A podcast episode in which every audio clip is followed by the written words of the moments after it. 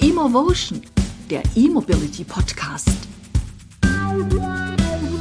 Emotion, das sind Emotionen, Informationen und Visionen von Experten, Machern und Nutzern rund um E-Mobilität zu Lande, zu Wasser und in der Luft.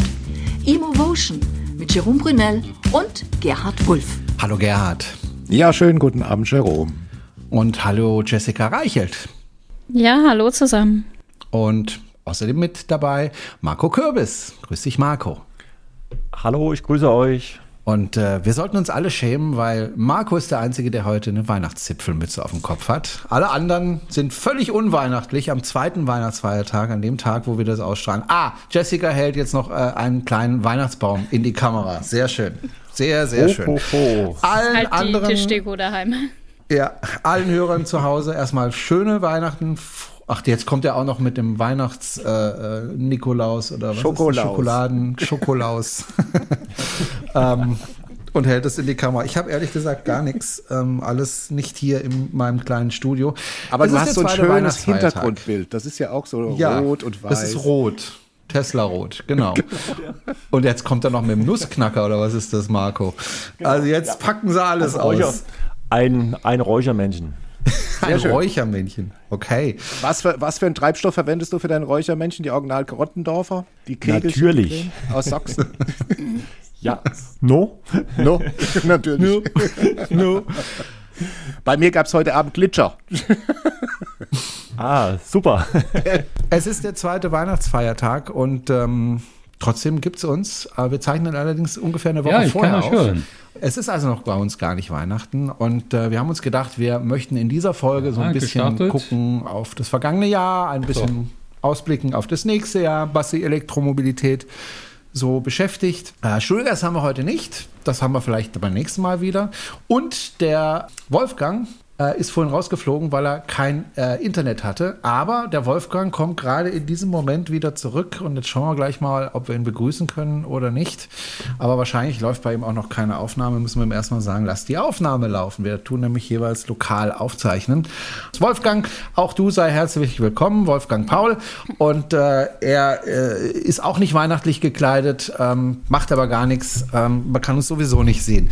Ich habe ja gerade gesagt, wir schauen ein bisschen zurück, äh, bevor wir das tun, müssen wir aber erstmal auf aktuelle Ereignisse eingehen, nämlich darauf, dass ähm, die Prämie gestrichen worden ist. Und äh, jetzt war natürlich schon lange absehbar, dass sie irgendwann gestrichen wird. Eigentlich sollte sie noch nächstes Jahr in reduzierter Form weiterlaufen. Jetzt ist sie innerhalb ja, von sechs oder 37,5 Stunden gestrichen worden. Ähm, und ähm, das ist, glaube ich, gar nicht mal so schlecht, dass sie gestrichen wird. Ähm, was ich aber richtig mies finde, ist, dass diejenigen, die sich jetzt gerade ein Auto bestellt haben, im Vertrauen darauf, sie bekommen die Prämie, dass sie richtig, richtig angeschmiert sind. Also ich will mal äh, ein paar Jahre zurückgehen, sechseinhalb Jahre zurück, als ich mein Tesla Model S bestellt habe ähm, gab es auch schon eine Prämie, die war allerdings niedriger, die lag damals bei 3000 Euro, wenn ich mich richtig erinnere. Diese 3000 Euro waren damals für mich wahnsinnig wichtig. Also ohne diese 3000 Euro hätte ich mir damals tatsächlich das Model S nicht leisten können. Ja? Also es wäre dann knapp über mein Budget gewesen. Durch die 3000 Euro war es in meinem Budget. Hätte man mir, nachdem ich es bestellt habe, gesagt, so, und du bekommst die 3000 Euro jetzt aber nicht, edgy badgy, ähm, wäre ich ziemlich angeschmiert gewesen. Ich hätte dann wahrscheinlich äh, die Bestellung stornieren müssen oder hätte gucken müssen, wie kriege ich jetzt irgendwie diese 3000 Euro noch her. Und bei 4.500 Euro dementsprechend äh, noch mehr Geld, die da einfach flöten gehen den Leuten, äh, die da bestellt haben. Also für die ist es total, kann es nicht anders sagen, beschissen. Ja, also wenn du dich darauf verlässt, auf die Politik, dass die sagen, ja, also es gibt die Prämie, äh, wenn du jetzt bestellst, kein Problem. Ähm, und nächstes Jahr gibt es es in reduzierter Form, dann kann man sich darauf einstellen, kann für sich selber entscheiden, bestelle ich es dieses Jahr noch oder habe ich die Kohle noch nicht, aber nächstes Jahr kann ich es vielleicht noch bestellen.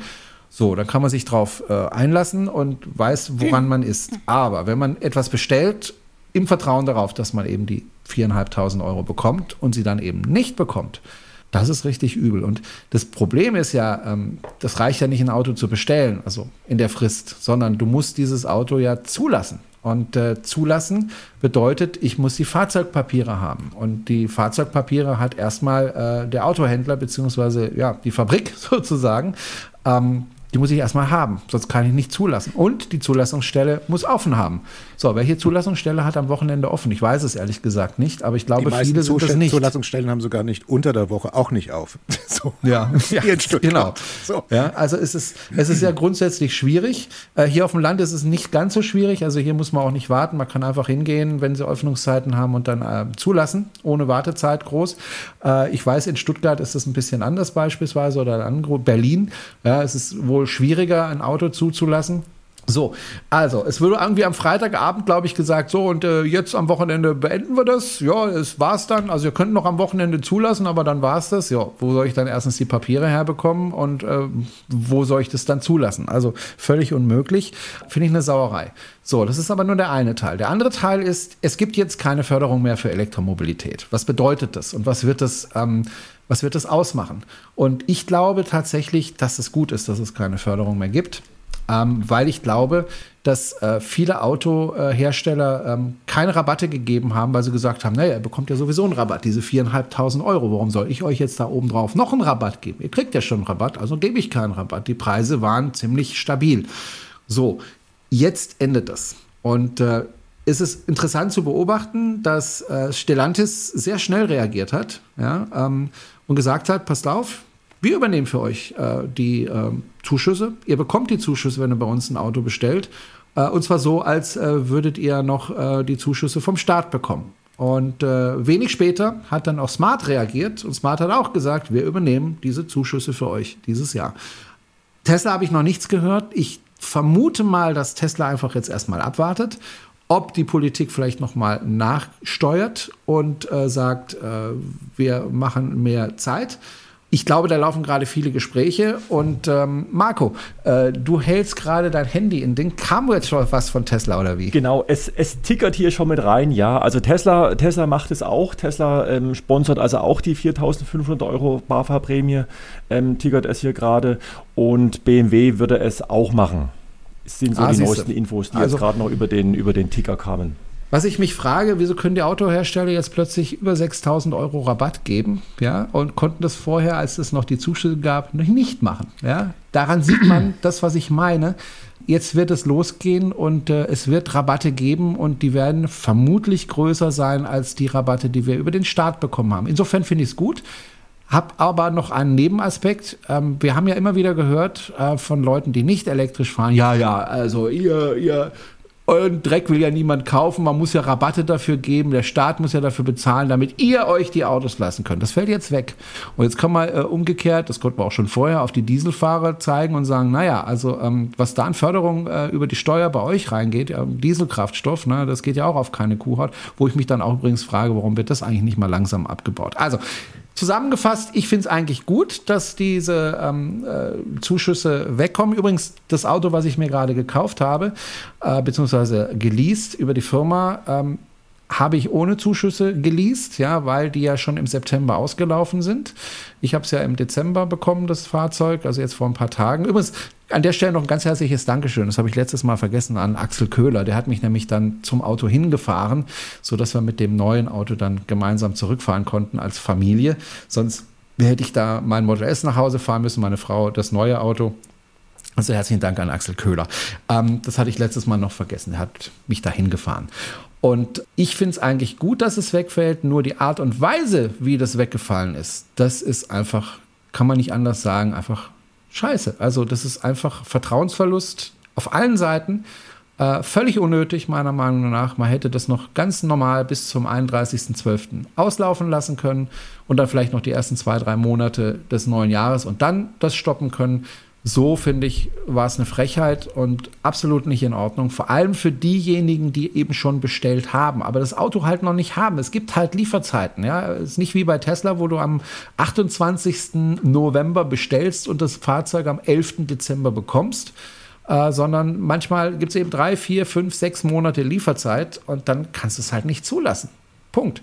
Und all diejenigen sind natürlich ähm, ja, verarscht worden. Kann man nicht anders sagen. Von der Politik finde ich nicht in Ordnung. Wie steht ihr dazu? Also ich kann mir vorstellen, dass es sogar ähm, Klagen dagegen geben wird, dass sich da ähm, einige zusammenschließen werden und äh, eine gemeinsame Klage führen werden, weil das ist ja tatsächlich ein, ähm, ja, ein Fall, der, äh, ja, der so, ich bin kein Jurist, aber ich könnte mir vorstellen, dass äh, da so eine Art Bestandsschutz ähm, greifen könnte. Also dass man im Vertrauen darauf, dass die Prämie gezahlt wird, es bestellt hat und äh, jetzt nicht damit rechnen konnte, dass innerhalb von wenigen Stunden das abgewickelt wird.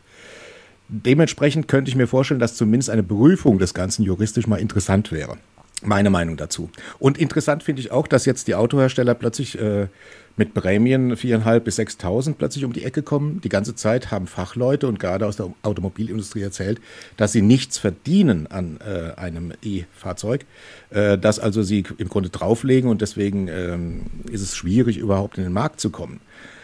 Was da momentan passiert, wird auch im Umfeld spannend in ganz Europa, weil wir müssen mal zu den Nachbarn rüber gucken, nach Frankreich, was da momentan äh, läuft. Der Staat garantiert da eine niedrige Leasingrate für E-Fahrzeuge, wenn die aus Europa stammen, wenn der Käufer ein bestimmtes äh, Einkommen nicht übersteigt. Also es ist eine Förderung, dass auch Menschen, die nicht ein höheres Einkommen haben, äh, mit äh, E-Mobilität sich dann ausstatten können.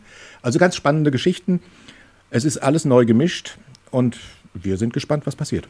Ja, man könnte mal drauf gucken und sagen, ähm, wie viel geht in die fossile Industrie, wie viel wird da gesponsert und wenn man aus verschiedenen Quellen das einfach mal liest, was ich so bekomme schon allein tagsüber, ob Handelsblatt, egal, wenn ähm, wird überall von 60 bis 70 Milliarden gesprochen, dann frage ich mich, warum denn eine Stützung in den ganzen Fossilstoffen drinstecken muss, gerade wo wir heute darüber sprechen, äh, es muss ein Phase-out, ein sogenanntes Phase-out, das war auch so ein Begriff, den ich gelesen habe, stattfinden. Also eine eindeutige Bekenntnis zu einer Transformation, die sich nicht unter dieser Maskerade Technologie Offenheit versteckt, wo wir wissen, dass ein Wissing, was er damit meinte, die Fossilindustrie im Hintergrund am Leben zu halten. So, und wenn wir da 60 bis 70 Milliarden haben, dann frage ich mich, wo ist das Problem, diese Euros noch weiter in den Anschub? Wir reden ja nur über so einen Anschub noch weiterhin in diese Elektromobilität, neue Energien, was auch immer dafür ähm, verwendet werden kann an Geld,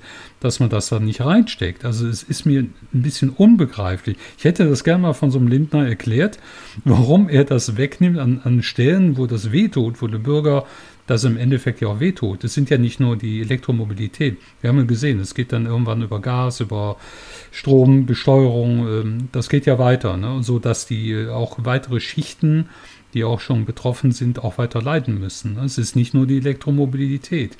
Und ich sehe das auch so wie du, Gerd. Du hast das erzählt, äh, dass wahrscheinlich mehrere Leute sich zusammentun werden, aus diesem Frust heraus sagen werden, lassen uns nicht gefallen. Und das kann ich auch gut verstehen. Ne? Also auf halber Strecke, ich gehe hin, kaufe mir den Wagen mit der Zuversicht, dass das Auto tatsächlich um diesen Preis von 400.000, glaube ich, sind es ja noch gewesen, reduziert wird. Und dann sagen wir kurz vor Zielgeraden Edgy Beige. Ne? Also das, das, wie kann man das machen? Also das ich finde, dass äh, da beißt sich jeder da äh, selber in, in den Schwanz rein und äh, das sind keine glücklichen Entscheidungen der Politik, man sagt es überhaupt nicht. Und das wird noch mehr befeuern, die Leute, die genau drauf gucken und sagen, wir wollten doch weg von ähm, Verbrennen, von Brennerstoffen, ja. Das sind toxische Stoffe am Ende, die da rauskommen. Die sind bestimmt nicht gut für die Umwelt. Man nebenher äh, Elektromobilität, der man immer nachsagt, das schlechte Package und was alles jetzt noch auch an ähm, ich habe ja eben noch mit einem Freund gesprochen, da kam das direkt auch wieder auf. Ja, siehst du, jetzt nimmt das so ein Ende. Ne? Also es ist immer dieser, dieser Unterton, der sich da immer mitzieht auf dieser Untertonspur und sagt, ah, jetzt geht das mit der Elektromobilität in die Knie. So, und das wird die Kritiker natürlich befeuern. Und die anderen Kritiker, die auf der Seite stehen, sagen, Moment mal, wir wollten doch sowieso raus aus den Fossilstoffen, wie viel stecken denn da drin?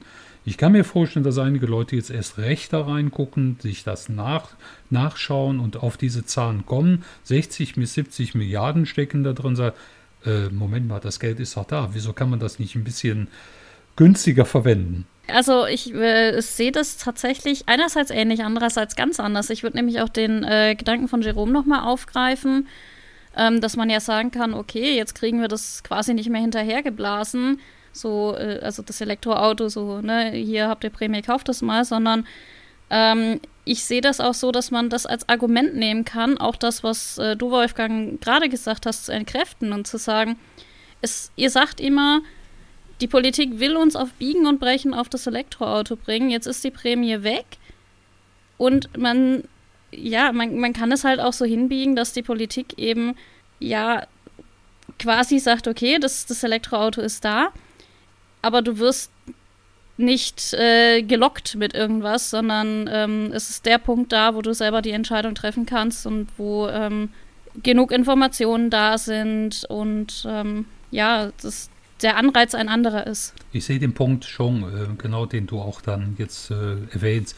Aber ich glaube, diese, das Gesamtbild, was sich erzeugt, ist ein sehr unglückliches, politisches, unglückliches Bild zu sagen, äh, man kriegt eine, eine Anschubförderung, ich nenne das jetzt einfach mal so, in die Elektromobilität.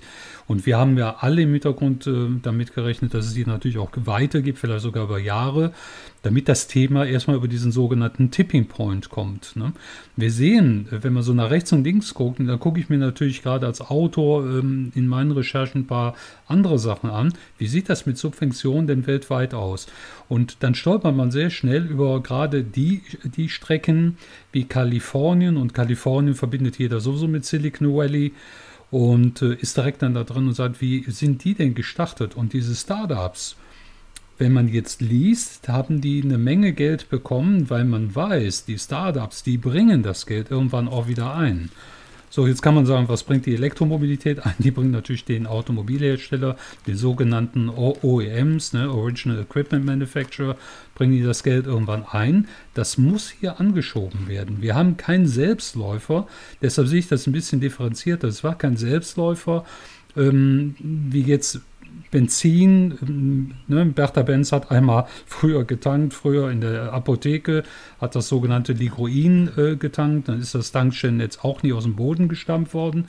Das brauchte schon Unterstützung alles. Ne? Wir äh, können jetzt natürlich recherchieren und sagen, wie ist das da gelaufen, aber ohne eine Subventionierung, das sehe ich als schon eine kleine Gefahr, gerade in diesem Anschub dieser neu, in der neuen Transformation. Wir reden ja über Transformation. Und wir sehen ja bis heute die Fragestellung, die sich ergibt, ja, das Ladenetz ist unvollständig, das Bezahlsystem ist äh, mangelhaft, also ergeben sich mehrere Fragen und das braucht eine gewisse Anschubfinanzierung. Und ich denke, wir haben das in der Fossilwelt noch drin, da sind noch einige Milliarden und ich hätte das gerne mal von so einem Politiker schon erklärt, warum man dann nicht einen ganzen Teil abzwacken kann und sagen, das ist man jetzt schuldig, dieses Face-out zu betreiben. Ein Bekenntnis nicht zur Fossilwelt, sondern ein eindeutiges Bekenntnis dazu, wo man auch hin will. Und das kann nur in eine neue Mobilität sein, eine saubere Mobilität. Also ich denke, ähm, Elektromobilität muss gefördert werden, damit die Leute möglichst schnell umsteigen.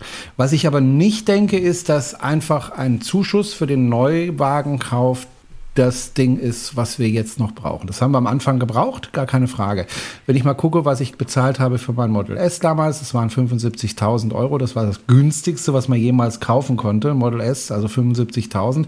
Du bekommst heute ähm, für 42, 43.000 ein Model Y äh, das ähnliche Fahrleistungen hat wie jetzt meins, äh, das ähnlich viel Platz hat wie meins, äh, das technisch aber inzwischen besser ist, aber 30.000 Euro billiger ist. Also Elektromobilität ist schon günstiger geworden.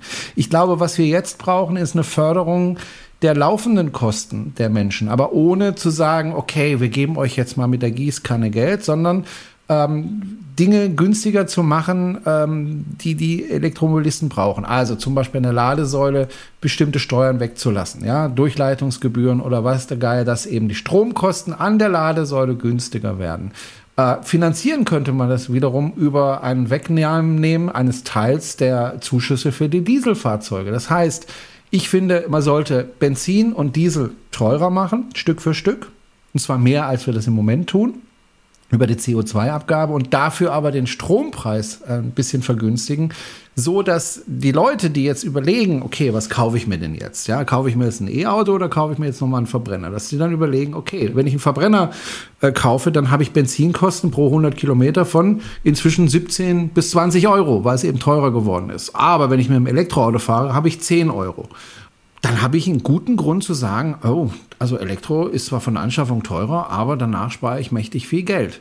Ja, und dass die dann einfach deswegen die Entscheidung treffen. Und die zweite Sache ist ja, ich finde es sowieso doof. Also wenn jemand sagt, ich steige nur deswegen um auf Elektro, weil ich jetzt viereinhalbtausend Euro äh, dafür bekomme, dann haben sie, finde ich, Mobilität nicht wirklich verstanden, weil es geht nicht darum, ob ich jetzt Geld spare oder nicht. Klar, ich muss es irgendwie finanzieren, gar keine Frage, aber es geht doch eigentlich darum, dass wir unsere Städte sauberer und leiser bekommen wollen. Es geht doch darum, dass wir eben kein Öl importieren wollen von irgendwelchen Staaten, die wir eigentlich nicht unterstützen sollten.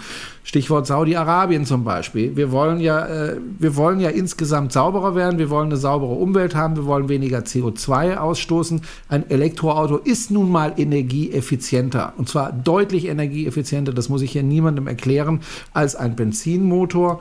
Und das, da müssen wir hin, dass die Leute einfach aus Vernunft umsteigen auf Elektromobilität. Und nicht, weil sie irgendwo Geld in den Hintern geschoben bekommen, sondern weil sie einfach weniger Geld bezahlen, weil sie weniger Schäden verursachen ähm, in der Umwelt. Und da müssen wir, denke ich, hin. Das heißt, die Leute, die weiterhin sagen, ich will mal einen Diesel fahren, okay, aber dann wird es halt deutlich teurer.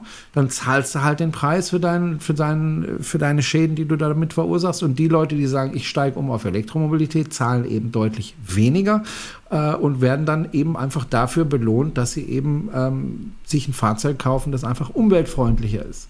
Insofern, ähm, das wäre so, finde ich, der Weg für die Zukunft. Ja, da gebe ich dir in allen, in allen Punkten recht. Ähm, was wir natürlich jetzt, jetzt dann auch gesehen haben, dass das natürlich die Abschaffung der Prämie, das war natürlich schneller, schneller als Tesla Speed. Also das, man, das war dann freitagsabends und Sonntag. Können, oder? genau. Ja, ähm, was wir aber durch die, durch die Förderung meines Erachtens auch, auch gesehen haben, dass eigentlich die Elektroautos, die man momentan kaufen kann, dass die eigentlich alle viel zu groß sind. Wir haben bloß Mittel- und, und, und Oberklasse-Autos, weil die eben durch die Förderung und die, und die nicht und das nicht rabattieren müssen durch die, Her, durch die Hersteller, ähm, sind die Autos einfach nicht passend für das, für das Klientel, was wir, was wir haben. Und ähm, ich glaube auch, dass wir eben jetzt diesen positiven Effekt damit, damit sehen werden, dass die Autos jetzt dann auch etwas, etwas kleiner werden, ähm, weil eben die, Her die Hersteller auch mit äh, Nachlass geben, geben müssen und dass wir da nochmal eine Spur auch energieeffizienter so vom Gesamtmarkt mehr werden. Ja, und ich halte den, den Vorschlag von Jerome, ähm, jetzt ähm, äh, die Subventionierung für Diesel runterzufahren, ähm, für problematisch, wenn ich mir angucke, was äh, die Bauern jetzt innerhalb von wenigen Stunden auf die Beine gestellt haben und was die vorhaben noch. Ich glaube, wenn wir das äh, flächendeckend machen würden, das heißt eben nicht nur äh, die Landwirtschaft davon betroffen ist in dem Falle, sondern alle, die Diesel fahren, dann haben wir hier ein Gelbwestenproblem. Und zwar ein ganz gewaltiges. Und wir sind mitten im Sturm. Ähm, unsere Gesellschaft, unsere Demokratie ist schon im Sturm, ähm, wenn man sich anguckt, was gerade passiert. Wenn ähm, Vertreter von Parteien plötzlich Wahlergebnisse einfahren, dass einem nur noch ganz komisch werden kann im, im Hinblick auf die Zukunft. Und das will die Politik mit Sicherheit nicht äh, riskieren. Deswegen sind die da sehr vorsichtig. Jerome, du als Politiker. Ja, kann ich verstehen. Aber du darfst die Bauern nicht vergleichen mit der normalen Bevölkerung, insofern, dass bei den Bauern ja wirklich die Subvention auf einen Schlag komplett weggegangen ist. Ja, also die haben da äh, Zuschüsse bekommen, die bekommen sie auf einen Schlag nicht mehr und die Bauern, das weiß ich aus eigener Erfahrung als Politiker. Ich habe auch schon mit Bauern gesprochen und auch diskutiert äh, bei meinem Europawahlkampf damals vor vier Jahren. Ähm, die haben wirklich viele Probleme. Ja? Also die müssen ja bestehen gegen andere äh, Bauern in anderen Ländern, die andere Voraussetzungen haben. Und wenn man denen dann eben mal äh, Mehrkosten von 6.000 Euro im Jahr aufbürdet, und so viel ist das für einen Bauern teilweise, 6.000 Euro, die sie einfach mehr aufbringen müssen, ja, oder noch mehr, ja, also ich habe einen Bauern heute im Fernsehen gesehen, gesehen der gesagt hat, 6000 Euro kostet mich das im Jahr. Die Bauern verdienen sowieso nicht viel, ja, also die, denen geht es sowieso nicht besonders gut. Und äh, dann dieser einen Gruppe jetzt das aufzubürden, finde ich auch nicht okay. Also das hätte ich nicht getan, also nicht auf einen Schlag zumindest. So, was die äh, Preise für, für Diesel in, in Deutschland betrifft, ja, Gerhard, da gebe ich dir durchaus recht, da muss man sehr vorsichtig agieren, da muss man überlegen. Aber ich denke, da kann man auch einen Fahrplan erstellen. Das heißt, nicht die Subventionen auf einen Schlag beenden äh, und damit den Dieselpreis massiv nach oben setzen, sondern eben auch hier Schritt für Schritt erhöhen, jedes Jahr. Das ist absehbar, ja, dann weiß man, also nächstes Jahr kostet es 10 Cent mehr, in übernächstes Jahr kostet es dann nochmal 10 Cent mehr und so weiter und so weiter. Das ist absehbar und dann kann man eben darauf reagieren und kann eben sagen, gut, dann verkaufe ich meinen Diesel äh, und kaufe mir dann ein Elektroauto und verkaufe den, äh, weil mir wird das langsam zu teuer. Langsam zu teuer. Äh, und da muss man natürlich auch darüber sprechen, über ähm, die, die ganzen Lkw, die ja durch die Gegend fahren. Ne? Das ist ja auch ein Punkt. Äh, wir wollen ja immer die Lebensmittel in unseren Geschäften haben und auch sonstiges in den Geschäften haben. Das muss transportiert werden. Das wird über Lkw transportiert. Die brauchen Diesel. Das kostet Geld. Und wenn es mehr Geld kostet, dann kosten eben die Waren in den Geschäften auch mehr. Das haben wir ja auch gemerkt, äh, als die Preise ja sowieso nach oben gegangen sind im Zuge der Ukraine-Krise damals. Ähm, auch darüber muss man nachdenken, wie man dieses Problem löst. Ich sage jetzt nicht, äh, sofort alle Subventionen für Diesel einstellen, aber ich sage, der Weg muss hingehen in die Richtung, dass die Stoffe, die unserer Umwelt schaden, teurer werden und umgekehrt aber die Stoffe, die nicht die Umwelt schaden oder weniger die Umwelt schaden, dass die tendenziell günstiger werden. Man kriegt es über den Preis schlicht und ergreifend hin. Das hat in anderen Ländern schon gut funktioniert äh, und es würde auch in Deutschland gut funktionieren, wenn man das intelligent macht, wenn man es den Leuten erklärt, wenn man äh, ihnen Zeit lässt, darauf zu reagieren. Was nicht funktioniert, ist, wenn man von heute auf morgen einfach eine Subvention streicht, so wie bei den Bauern die natürlich auf die Barrikaden gehen und ich verstehe die Bauern, dass sie das tun. Oder wenn man den E-Mobilisten einfach den Zuschuss von einem Tag auf den anderen streicht. So geht es nicht.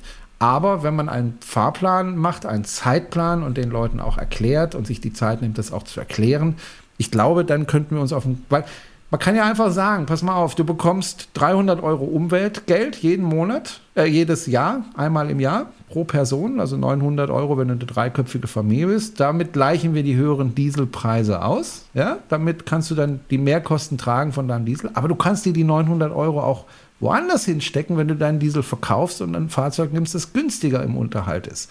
Ja, dann wird niemand meckern, weil jeder kann das dann so machen, wie er es für richtig hält. Und ähm, ich glaube, dann würde der Weg Richtung E-Mobilität deutlich besser gehen als so wie im Moment. Weil im Moment ist es ja so, das ist alles gestrichen für E-Mobilität. Ich habe ja schon gesagt, das finde ich gar nicht schlecht, weil dann hoffentlich die Automobilhersteller dann eben preislich reagieren und jetzt mal endlich in Konkurrenzkampf gehen und hoffentlich auch endlich mal kleinere Fahrzeuge auf den Markt bringen, die auch bezahlbar sind. Ich glaube, das wird alles kommen, aber ich hätte es schon gut gefunden, wenn man diesen Weg einfach nochmal zusätzlich unterstützt, weil wir müssen uns beeilen, was die Elektromobilität und überhaupt Umweltschutz und Klimaschutz betrifft. Wir müssen uns beeilen, uns läuft die Zeit wirklich davon. Äh, und ich habe das Gefühl, bei vielen ist es noch nicht so richtig angekommen, dass uns die Zeit davon läuft. Ja, also äh, es, wir hatten jetzt dieses Jahr ist wieder das wärmste Jahr seit ewigen Zeiten, seit wir das Wetter messen oder das Klima messen und äh, das wird einfach nicht besser. Überall schmilzt das Eis, die, die äh, Stände, die Meeresstände gehen immer weiter nach oben und immer schneller.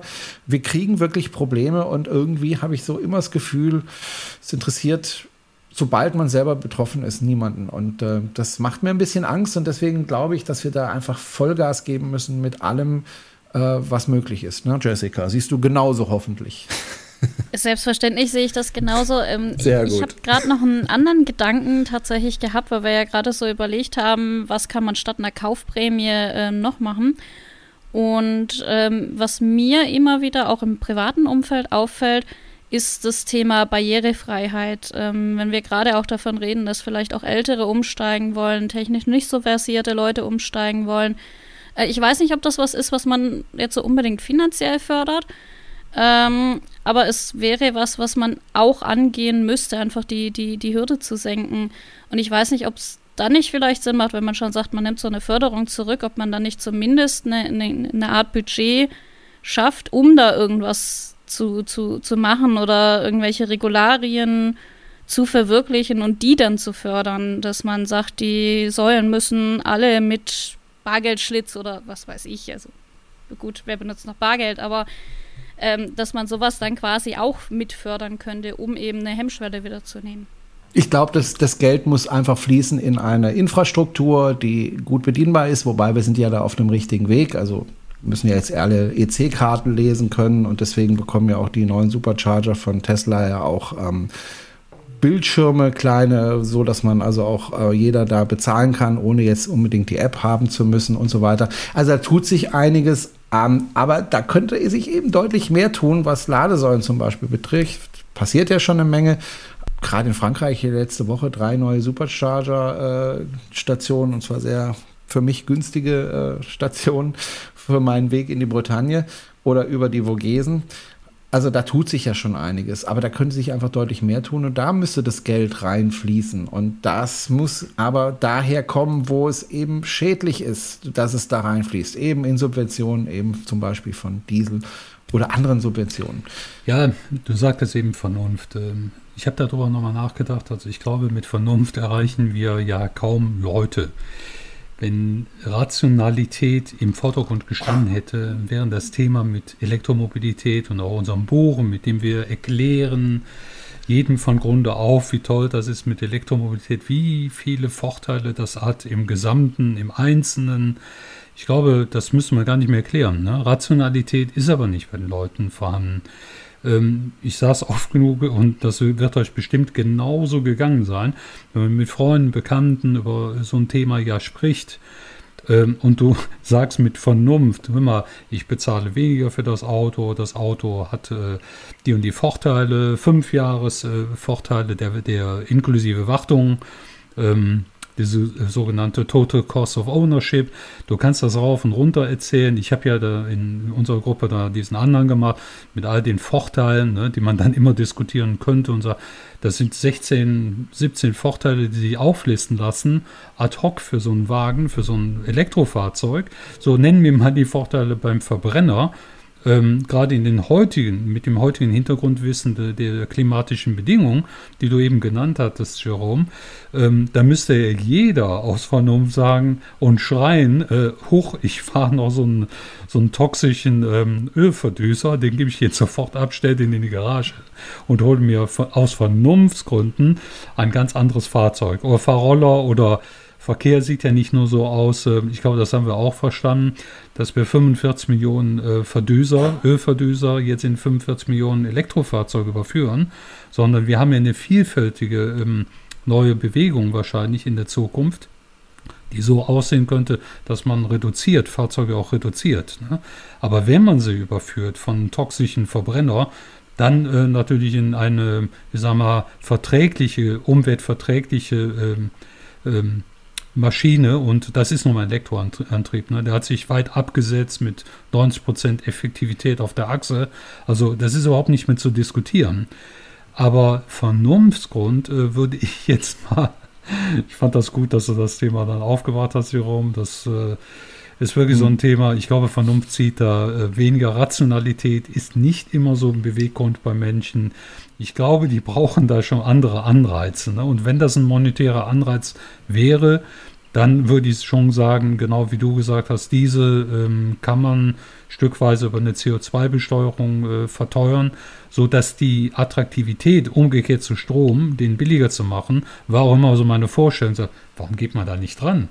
Warum senkt man diesen Preis nicht, wenn man schon auf der einen Seite teure Autos hat und die OEM sind nicht in der Lage, wir haben es ja gesehen, VW mit dem ID2 erst 2026, Toyota bringt kaum was in der Flotte, die, machen immer nur sehr warme Ankündigungen, wo ich sage, so ein großer, äh, wirklich Riesenkonzern, einer der weltgrößten, wo bleiben die denn alle ne, mit ihren Versprechungen?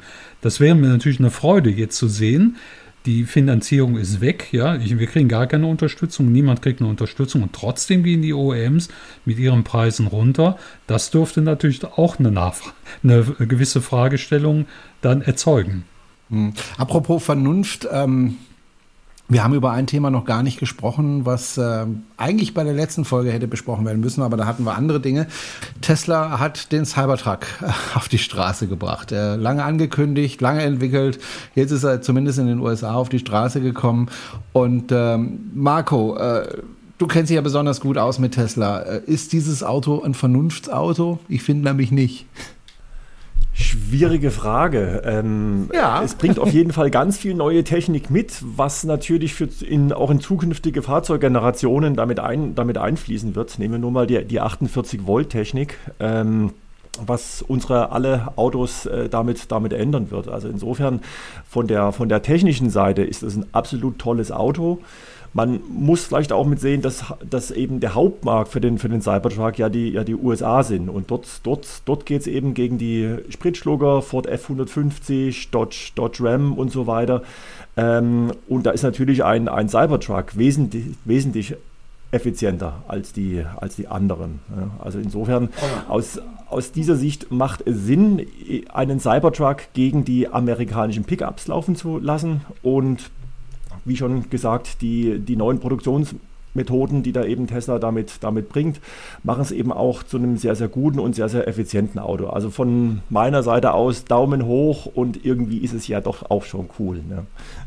Ja, es erinnert mich so ein bisschen an Mad Max-Filme und ähm, äh, es, hat, es hat ja auch äh, gewisse Vorteile auch beim, beim fortschreitenden Klimawandel. Ne? Also wenn ich sehe, dass die, die, die Scheiben so stabil gebaut sind, dass die wirklich mehrere Kilo äh, Eisbrocken aushalten und äh, auch die Karosserie eben Edelstahl, kein Lack drauf, da kann schon mal kein Lack weggehen, sondern das ist alles äh, praktisch gemacht. Also das ist ein Auto für Krisengebiete und die ganze Welt ist ein Krisengebiet inzwischen. Also insofern, lass mich das so ironisch mal darstellen.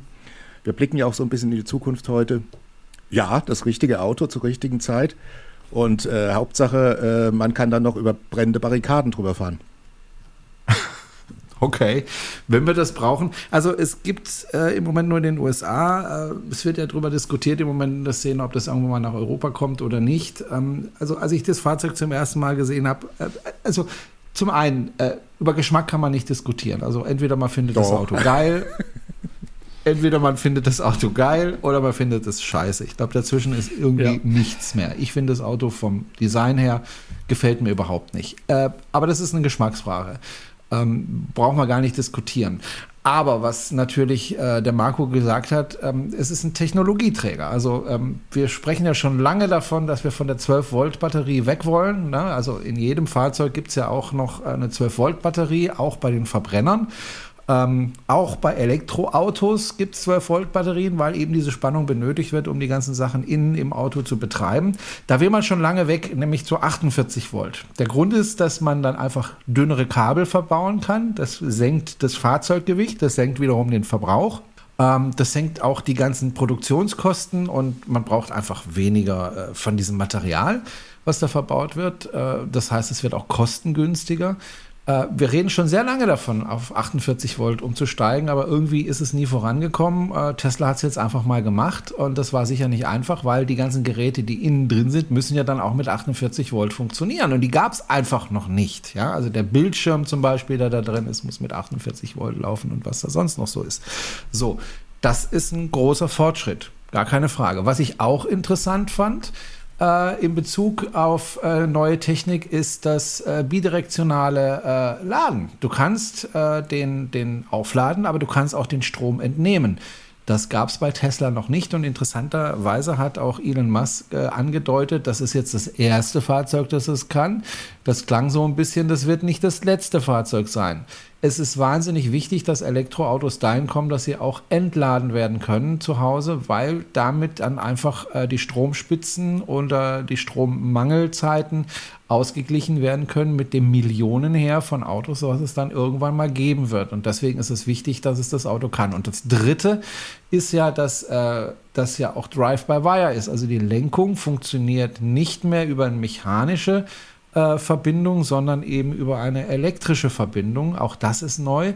Äh, gab es bisher, glaube ich, auch noch nicht so. Das gibt es im Flugzeugbau, aber das gab es bisher, soweit ich weiß, nicht im Automobilbau. Also auch das ein Fortschritt. Bin ich da falsch, äh, Marco? Korrigiere korrigier mich gerne. Ja, ich glaube, es gab da schon mal einen Honda, glaube der das hatte, meines Erachtens. Aber irgendwas, irgendwas gab es schon. Okay, schon aber mal, hat irgendwie keine Rolle gespielt, hat sich nicht durchgesetzt. Aber es hm? gibt auch von BYD das eine Modell, dieser SUV. Da hatten die beispielsweise dann auch bei der Vorführung, als der BYD Store in Stuttgart eröffnet wurde, hatten die auch dann äh, mit der Batterie des Fahrzeuges dann äh, den kleinen Tannenbaum gespeist, die Beleuchtung des kleinen Tannenbaums, der davor stand. Also die haben das extra auch gezeigt, ja, wir holen da den Strom aus dem Ding raus. Und, ja gut, äh, also dieses bidirektionale, das, das bidirektionale gibt es schon länger, gibt es auch schon von anderen äh, Autos. Äh, das ist nichts Neues. Die Sache ist nur, das muss sich auch am Markt durchsetzen. Was setzt sich am Markt durch? Das, was eben auffällt, was antreibt, was in hohen Stückzahlen ist. Ja?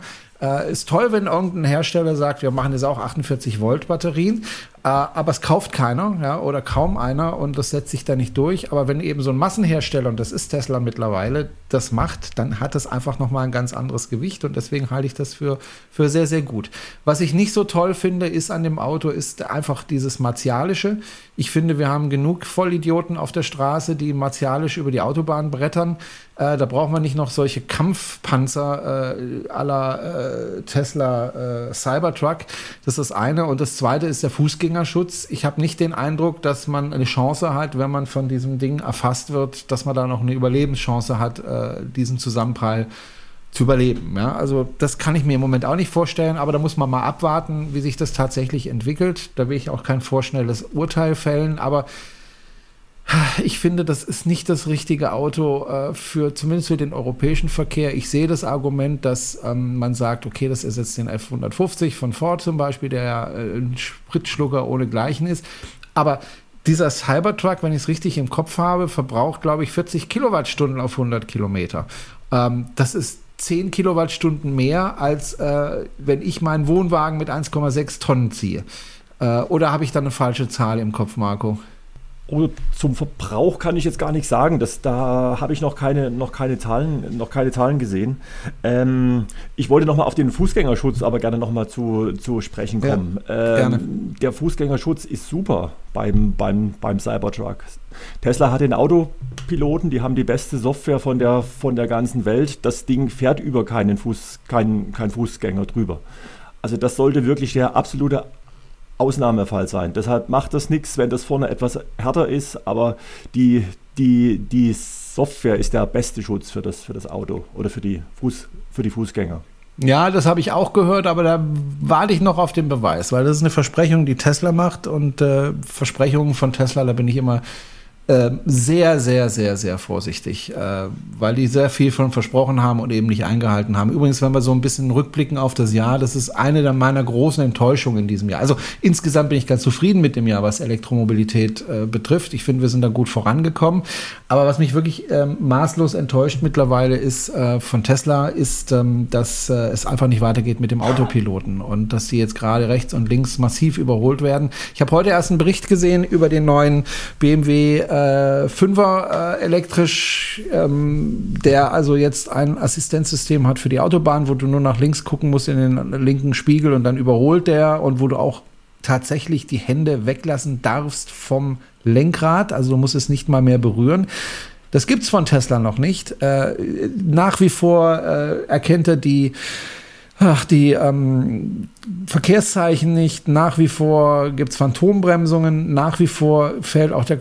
Ich hatte kürzlich das Erlebnis, ähm, dass ich äh, über den Schwarzwald gefahren bin, um meine Eltern abzuholen. So, und es hat geschneit an dem Tag. Ich bin also im Schwarzwald drüber gefahren und der Autopilot ist mir ausgefallen. Ich wusste erst nicht warum, weil die Sicht war eigentlich nicht schlecht, hätte eigentlich funktionieren müssen. Ich bin dann irgendwann mal angehalten bei meinen Eltern und dann habe ich vorne mal geguckt, dann war mir klar, warum der ausgefallen ist, weil vorne die Front komplett eingeschneit war.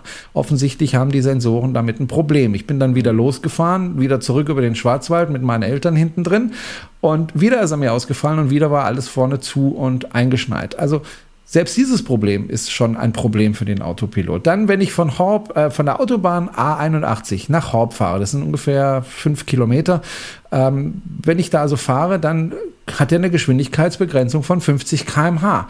Ich frage mich, warum? Äh, es sind 100 erlaubt an der Stelle, aber er hat eine Geschwindigkeitsbegrenzung von 50 km/h. Ich kann also den Autopiloten gar nicht benutzen, weil er sofort auf 50 Kilometer äh, einhakt. Also es funktioniert hinten und vorne nicht. Schildererkennung funktioniert nach wie vor nicht. Ähm, Fehler ohne Ende. Und ich frage mich, wann kriegen die das endlich in den Griff? Nochmal, es entscheidet nicht Tesla, ob ich jetzt meine Hände vom Lenkrad äh, nehmen darf oder nicht, sondern das entscheiden die Behörden aufgrund von Tests, die da gemacht werden. Und Tesla hat es bis heute nicht geschafft, äh, Fortschritte zu machen, zumindest in Europa, dass wir endlich mal einen Autopiloten bekommen, der auch seinen Namen verdient. Und das läuft jetzt nicht seit einem Jahr so, das läuft nicht seit zwei Jahren so, das läuft seit ich das Auto habe, seit sechseinhalb Jahren läuft das so. Ich habe einen Freund, der hat sich FSD geshoppt. Damals hat er gleichzeitig wie ich äh, das Auto gekauft, hat FSD dazu geholt für 7.500 Euro und äh, diese ganzen sechseinhalb Jahre hat er diese 7.500 Euro für nichts, aber auch gar nichts hingelegt. Ähm, das enttäuscht mich schon ein bisschen. Also zu dem Thema ähm, Ausfall von Sensoren ähm, muss man äh, zur Ehrenrettung der E-Mobilität sagen. Das Problem haben die Verbrenner übrigens auch. Also sämtliche Fahrzeuge, die mit Sensoren ausgestattet sind, die Abstände messen etc. etc. Wenn da Schnee drauf hängt, funktionieren die nicht mehr. Äh, und das lässt sich eigentlich. Äh, ja, aber da, da, kann ich nicht hingehen wie Tesla und sagen, äh, übrigens nächstes Jahr, dann können ja, ja. Taxis äh, ohne euch drin fahren und dann verdient euer Auto Geld, äh, während ihr zu Hause seid und lauter solche Versprechungen. Oder ich kann auch nicht hingehen und sagen, ja, ich nehme alle Sensoren einfach mal raus, also den Radar, den verbaue ich nicht mehr und äh, die ähm, Schallsensoren, die verbaue ich auch nicht mehr, weil die kosten sowieso viel zu viel Geld. Wir machen alles über Kameras. Und dann wundert man sich, wenn es nicht funktioniert. Also ich wundere mich nicht darüber. Also ich habe mir kürzlich auch ein Video von äh, dem Herrn Bloch angeschaut. Ähm, ich bin kein Spezialist für diese Geschichten, aber ich bilde mir ein, dass der Bloch da sich ganz gut auskennt. Du kennst ihn ja auch persönlich. Ähm, der sagt auch, es funktioniert so nicht. Du brauchst die Sensoren, du kannst nicht einfach die einsparen. Äh, Im Einsparen ist Tesla immer sehr gut und Geschichten drumherum erzählen sind sie auch sehr gut. Sie haben auch den, den zweiten Bildschirm eingespart beim Tesla Model 3 und Model Y und haben gesagt, das ist ganz toll, weil wir fahren ja eh autonom. Komischerweise haben sie es beim Model S nicht eingespart.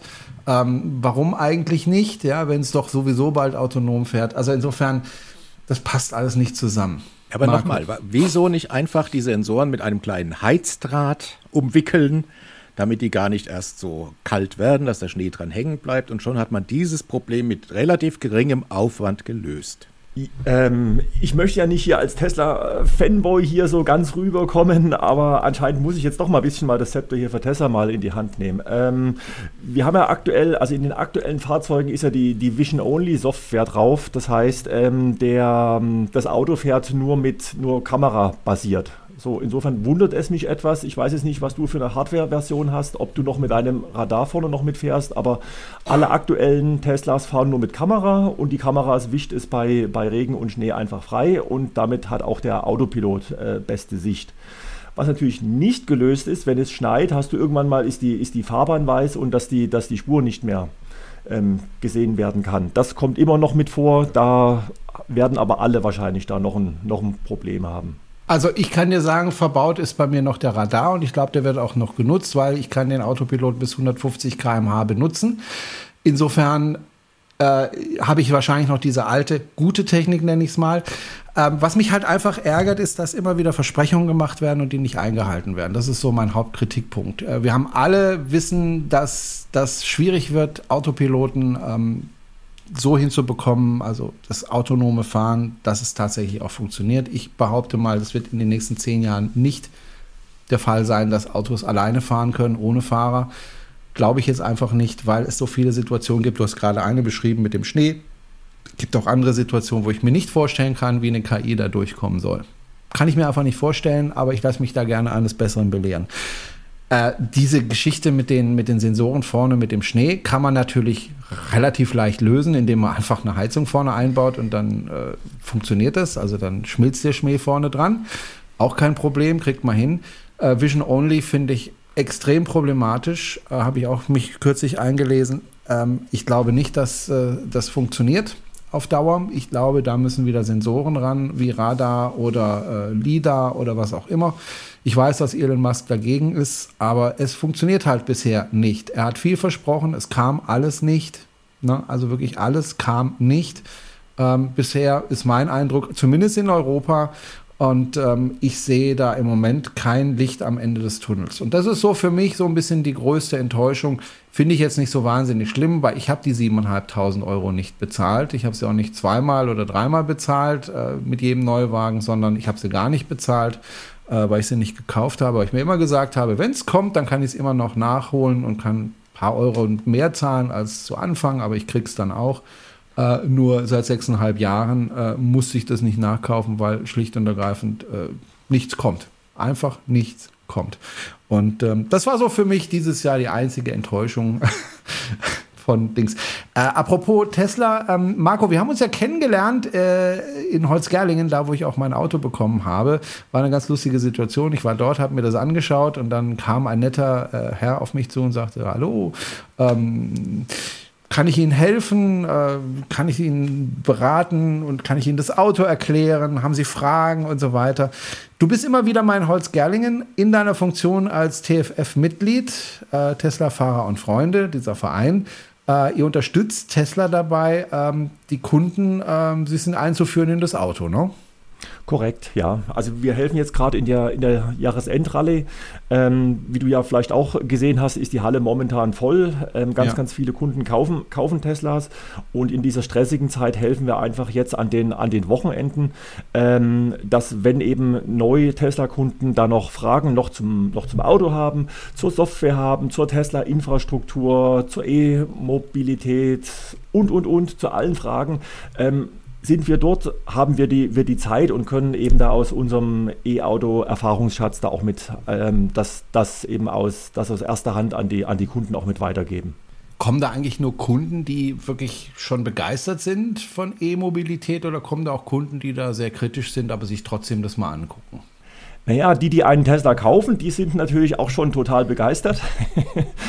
Ähm, aber natürlich gibt es dort gibt's in, Holz, in Holzgerlingen auch mit, auch mit Probefahrten und da tauchen eben dann auch die, die vielfältigsten Fragen damit auf, eben mit wie kann ich das Auto laden, reicht die Steckdose aus, wenn ich ganz schnell, ganz weit wegfahren muss und so weiter. Also das geht wirklich einmal quer durch, durch den äh, durch, durch, durch alle Themen quasi durch. Ja.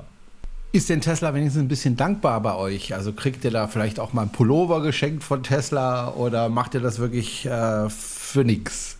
Also für keine Gegenleistung. Ja, wir sind aus freiwilligen Antrieb dort und wir haben ganz viel Spaß und es macht einfach Freude, die Kunden da glücklich zu machen. Kann ich mir vorstellen, dass, dass es einfach Spaß macht, wenn jemand sein Auto abholt und dann glücklich ist. Ich habe es ja selber jetzt erlebt äh, diese Woche ähm, dass man einfach äh, gut gelaunt ist ne? und, und sich einfach über das Fahrzeug freut. Und, und ähm, ich habe ja auch den Eindruck, und das war ja bei meinem Fahrzeug so, dass also die Qualität der Fahrzeuge ähm, sich deutlich verbessert hat, oder? Auf jeden Fall. Also das ist, also ja, das, das, das konnte man quasi auch mit, auch mit sehen, ähm, dass eben die ersten Fahrzeuge, die eben aus den USA rüberkamen, dass die eben doch noch ja, sehr günstig ähm, gebaut waren. Wir hatten dann schon mit China eine deutliche Quali Qualitätssteigerung. Ähm, jetzt in Grünheide läuft es auch sehr, sehr gut. Und wir konnten jetzt eben mit dem Mod neuen Model 3 Highland eben nochmal noch mal sehen, dass man eben, wenn man auch, an, auch am Design des Autos noch etwas mit ändert und da ähm, Dinge besser, besser macht, dass man das Auto wirklich auf ein ganz, ganz anderes Level auch mitheben kann, sodass das Model 3 Highland, was aktuell jetzt gerade aus, aus China kommt, meines, in, in meinen Augen so der beste Tesla ist, den es, den es jemals gab. 2024, ähm, vielleicht einen kurzen Ausblick. Wir hatten ja im Jahr 2023 das meistverkaufte Auto weltweit, war ja kein Verbrenner tatsächlich sondern war ein Tesla, ein Tesla Model Y, das Auto, was ich mir jetzt auch in die Garage gestellt habe. Ähm, denkt ihr, dass wir nächstes Jahr wieder äh, ein Elektroauto ähm, auf Platz 1 haben werden? Das ist jetzt reine Spekulation. Also ich würde sagen, auf jeden Fall. Ähm, gerade wenn ich sehe, wie mit welcher Dynamik Tesla hier auf dem, auf dem deutschen Markt da eben ist, mit den, mit den fast schon Tages, Tagespreisen für die, für die Autos. Sie können also ganz, ganz schnell auf Marktbewegungen äh, damit eingehen und ich denke, dass da noch ganz, ganz viel Luft mit ist und dass da auch Tesla nächstes Jahr ganz, ganz viel ähm, wieder Absatz machen, machen wird, ja. Ja, und noch dazu sind eben auf dem Markt jetzt auch noch weitere ähm, Mitanbieter und äh, wir haben ja in Stuttgart gesehen, bei BYD gibt es ja auch hochinteressante ähm, Autos, die auch zu interessanten Preisen, also durchaus auch konkurrenzfähig dann sind und auch Tesla zwingen werden, auch die Preise nochmal ein bisschen zu überdenken. Also da passiert einiges auf dem Markt und es ist absehbar, also für mich auch klar, so wie Marco es sagt, Es wird zwangsläufig so sein, dass das meistverkaufte Auto auch nächstes Jahr wohl ein E-Auto sein wird. Ja. Aber Weltweit. dann eben vielleicht von BYD und nicht von Tesla. Es kann sein, dass das ein anderer Hersteller sein wird, natürlich. Ähm, mhm. Aber das, das Schöne ist ja, dass da dadurch äh, tatsächlich nochmal eine Dynamik auch reinkommt in den Markt. Und das wird auch natürlich dazu führen, dass insgesamt die Automobile auch günstiger werden müssen. Und äh, wenn endlich das Segment, was bisher ziemlich vernachlässigt wurde, nämlich die kleineren Fahrzeuge, auch in den Markt kommen, dann äh, bin ich mir absolut sicher, dass dann die Dämme gebrochen sind, absolut. Und dann braucht es auch keine Prämie mehr. Jessica, wird das Jahr 2024 das Jahr sein, wo du dir ein neues Auto kaufst? Also erstmal wollte ich noch ganz kurz was einwerfen, weil ich habe gerade auch tatsächlich an die Diversifizierung gedacht. Einfach je mehr Modelle kommen, desto mehr Auswahl ist es. Das heißt, es macht es natürlich schwieriger, dass es dann so ein Top das meistverkaufte Fahrzeug gibt. Aber es gibt auch mehr Auswahl. Das finde ich schon mal ganz, ganz toll.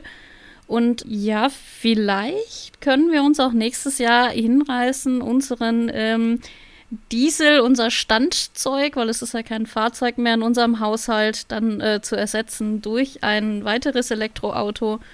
Oder vielleicht kommt auch der Zeitpunkt, wo ich äh, mich von meinem Leaf trenne und wir ein anderes Elektroauto kaufen. Ähm, für nächstes Jahr sind die Karten auf jeden Fall offen. Naja, also ich würde mich jetzt nicht mehr mit Chademo rumplagen wollen. Das ist so ein äh, ja, so nicht immer einfach. Ähm, wir kriegen jetzt tatsächlich in der Nähe, also wirklich in der Nähe, einen Fastnet-Standort und da gibt es tatsächlich auch noch Chademo. Ich bin völlig aus, aus dem Häuschen deswegen. und ich kann es kaum noch erwarten, bis er eröffnet wird, weil das sind wirklich, das sind keine 20 Kilometer von uns. Das ist echt gut. Okay, ein Schnelllader in der Nähe von da, wo man wohnt, ist immer gut. Ähm, ich drücke die Daumen, dass es bald äh, der Fall sein wird. Aber wie gesagt, äh, also Strom haben die Säulen tatsächlich schon. Wir warten nur auf die Eröffnung. Okay. Ähm, ja, aber ich glaube, Chademo ist äh, in Europa äh, mittelfristig schon, glaube ich, nicht langfristig, sondern schon mittelfristig äh, schwierig und äh, nicht die Zukunft. Nicht, nicht nur mittelfristig, nicht nur mittelfristig. Ja. Gut, dann werden wir auch sehen, wie ähm, sich der Anteil entwickelt. Äh, jetzt erstens mal, wo die Förderung weg ist, äh, ob der Anteil dann stabil bleibt, ob er sinkt, ob er steigt. Ich glaube, ähm, die Automobilhersteller werden sich ähm, einiges einfallen lassen müssen, um ihre Elektroautos zu verkaufen. Und die wollen sie auch verkaufen, die müssen sie auch verkaufen, sonst müssen sie Strafe zahlen, also müssen sich was einfallen lassen. Ich bin mal gespannt, wie das weitergeht mit der Konkurrenzsituation zwischen China und Deutschland beziehungsweise China und Europa ähm, wie sich da die Konkurrenzsituation ergibt. Ich habe ja gerade BYD angesprochen. BYD wird wahrscheinlich mehr Autos, elektrische Autos verkaufen als Tesla. Also die Chinesen greifen wirklich an werden mal sehen, wie sich das entwickelt und vor allem, wie sich das preislich entwickelt. Und wir warten alle, alle, alle gespannt darauf, wann endlich mal ein Fahrzeug auf den Markt kommt, das vielleicht um die 20.000, nicht 25.000, sondern 20.000 Euro kostet. Wir warten ja auch für den äh, von VW, von dem ID to All oder wie der heißt, äh, dass der endlich auf den Markt kommt. Ähm, wurde ja auch immer wieder schon vorgestellt. Es gibt schon Vorserien. Aber es dauert und dauert und mir ehrlich gesagt dauert das zu lange und ähm, da werden einfach die Chinesen in die Bresche springen und mit kleinen Fahrzeugen kommen, die bezahlbar sind und dann sieht ähm, VW relativ alt aus. Und da brennt sowieso schon die Hütte, mehr oder weniger.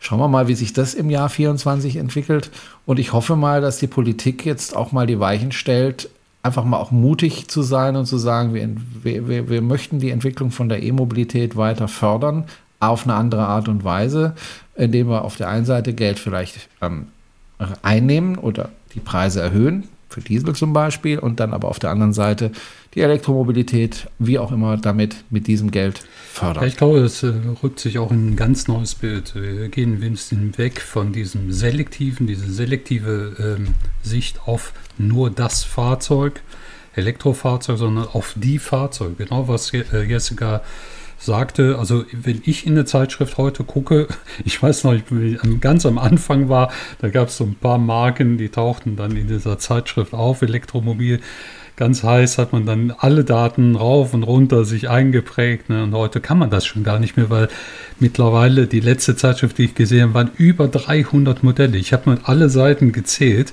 Natürlich hat auch Hersteller wie Mercedes oder BMW mehrere Modelle in seiner eigenen Palette. Aber wenn man drüber guckt, diese ganzen Anforderungen der, der Leute, dass sich immer wieder verschiebt, diese Kritik, ja, äh, man hat dieses nicht, man hat jenes nicht, man hat die Auswahl nicht, dann ist aber das Kriterium der Auswahl weg. Ne? Jetzt haben wir das Kriterium der Ladestellen, ne? das wächst jetzt unglaublich schnell an und wenn man jetzt schon guckt, wie viele Ladestellen wir haben, ich glaube, letzte war 130.000 in Deutschland, das wächst und wächst. Wir sehen die Ausschreibungen, man kann das alles verfolgen.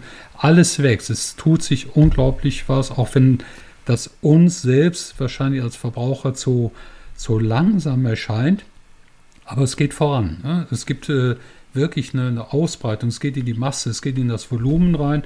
Und ich glaube, das ist wichtig, dass man auch diese Konkurrenz aus China bekommt. Die am Anfang habe ich die auch sehr kritisch gesehen. Da, oh, die Chinesen, ich würde mir kein Fahrzeug kaufen, obwohl mein Fahrzeug ja selber ein MIG ist, ne? Made in China. Ich durfte gar nicht meckern. Ja, also da fängt das ja schon an. Man kann es gar nicht ausschließen. Wir wissen, wie viele Waren aus China kommen. Und es ist vielleicht, äh, ich glaube, du hast das auch eben äh, auch angedeutet, Gerhard, ganz gut, diese Konkurrenz auf dem Markt zu haben, diesen Druck. Ne? Wir haben sie von Elon gesehen, der belächelt wurde. Ja, das ist der Spaltmaßenkönig in dieser Welt. Der baut ja kein Auto. Das ist ja, das kann man nicht mehr unter Auto werten. Und wir haben gesehen, ohne Werbung, ohne Anschub, ohne irgendwas, ohne wirklich darüber zu sprechen, wurde das Auto massenhaft gekauft, ist heute noch die Nummer eins im Markt. Also die Frage muss man sich schon stellen, wie machte das einer mit, so eine, mit seinen Visionen, das auf dem Markt zu einem Massenprodukt zu bringen? Hätten unsere OEMs nur einen Teil dieser Vision verstanden und hätten nicht gesagt, das Auto heute, äh, das wird verkauft mit den Emotionen. Und Emotionen bedeutet heute Digitalisierung, eine ausreichende Digitalisierung.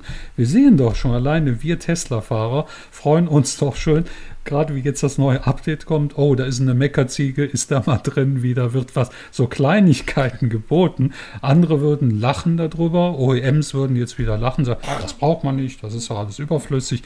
Aber die Leute wollen diese Unterhaltung. In China habe ich gelesen, dass diese Digitalisierung einer der, dem, der Merkmale ist, dass die Fahrzeuge besser verkauft werden und da geht keiner mit einer Chiplehre hin und sagt, Nein, also das kann ich jetzt nicht kaufen. Der hat ja 5 mm an dieser Seite, hat er jetzt mehr Spaltmaß. Ne? Also das ist doch Nonsens. Ich freue mich, um das so ein bisschen auf den Punkt zu bringen, dass das in den Massenkonsum reingeht, dass das, die Fahrzeuge sicher ankommen und äh, das Bewusstsein immer weiter aufgedröselt wird, dass Menschen begreifen, das ist das Fahrzeug, das hat so, so herausstechende Merkmale und irgendwann müssen wir die auch nicht mehr anpreisen, wir Verfechter der ersten Stunde und sagen, guck mal hier und da, das sind die Vorteile, sondern die Leute werden irgendwann in, diese, in dieser Masse, in dieser Überzeugung, in diesem Sog der Überzeugung irgendwann mitgenommen und dann ist das auch ein Selbstläufer.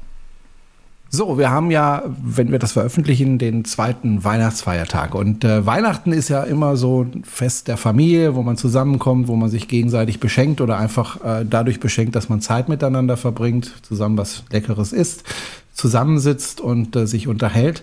Ähm, ich würde gerne am Schluss dieser Sendung äh, noch auf etwas hinweisen, was mir sehr am Herzen liegt weil Weihnachten ist ja oft auch die Zeit, wo man ähm, vielleicht das eine oder andere kleine Eurolein an äh, irgendwelche guten Zwecke spendet.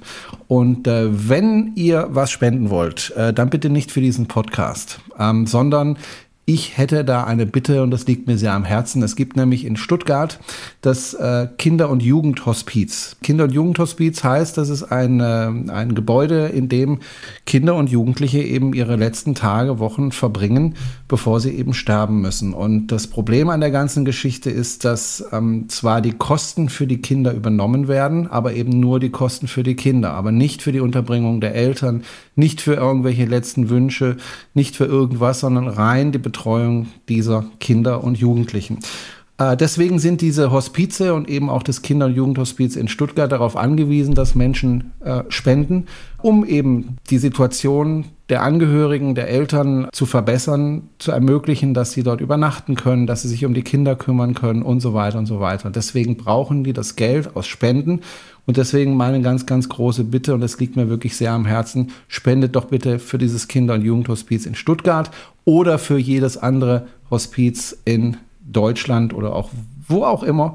Ähm, aber wenn ihr euch überlegt, äh, Geld zu spenden, dann wäre das, finde ich, ähm, eine wirklich schöne Sache. Ich stelle die Kontaktdaten in unsere Show Notes. Da kann man dann nachgucken, wohin man da spenden kann. Und ich würde mich wirklich riesig freuen, wenn der eine oder andere Euro an dieses äh, Kinder- und Jugendhospiz in Stuttgart oder an jedes andere Hospiz fließen würde.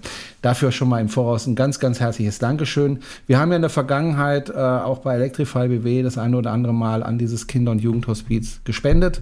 Äh, Jana Höfner und ich damals. Und ich würde mich, wie gesagt, freuen, wenn die Hörerinnen und Hörer vielleicht sich ein Herz fassen und da das Geld hinspenden. Die können das nämlich wirklich, wirklich gut brauchen. Und ich glaube, das ist gut angelegtes Geld. So, das ist ein etwas trauriges Schlusswort, aber ich, mir war das einfach wichtig und ich danke allen Hörerinnen und Hörern fürs Zuhören, äh, für die Treue und äh, es werden immer mehr Hörerinnen und Hörer, darüber freuen wir uns natürlich. Empfehlt uns bitte gerne weiter und äh, ansonsten wünsche ich einen guten Rutsch ins neue Jahr 2024. Ich bin mal gespannt, was es für ein Jahr wird. Wir haben ja schon drüber gesprochen. Ich bedanke mich ganz herzlich bei Marco Kürbis, bei Jessica Reichelt, bei Gim Gerhard und natürlich bei Wolfgang Paul. Gerhard, ich bin mir immer unsicher mit deinem Nachnamen, weil du hast deinen Nachnamen gewechselt. Äh, den habe ich jetzt allerdings schon im Jahre 2002 ja. gewechselt. Das ja. ist jetzt schon ein paar ja. Tage her. Auf Wunsch meiner Frau, ja, genau. Also ich habe einmal auf meine Frau gehört und schon wird mir es 20 Jahre später wieder vorgehalten. okay. Gerhard Wulff, so heißt er heute. Ich habe ihn halt kennengelernt als Gerhard Wissel und das will mir irgendwie nicht aus dem Kopf. Und deswegen muss ich mal aufpassen, was ich sage beim Gerhard. Deswegen auch gerade mein Zögern. Ich danke euch dreien, ähm, nee, euch vieren. Äh, für die tolle Zusammenarbeit in den ersten Folgen und ich freue mich auf die nächsten Folgen und wir hören uns dann im neuen Jahr wieder pünktlich, alle zwei Wochen. Wir werden es durchziehen. Ich habe es versprochen am Anfang. Keiner hat es mir geglaubt, was in der Vergangenheit auch nie funktioniert hat, aber es funktioniert. Ich danke euch ganz herzlich und wünsche euch allzeit gute Fahrt und bis zum nächsten Mal. Tschüss. Ciao. Tschüss zusammen.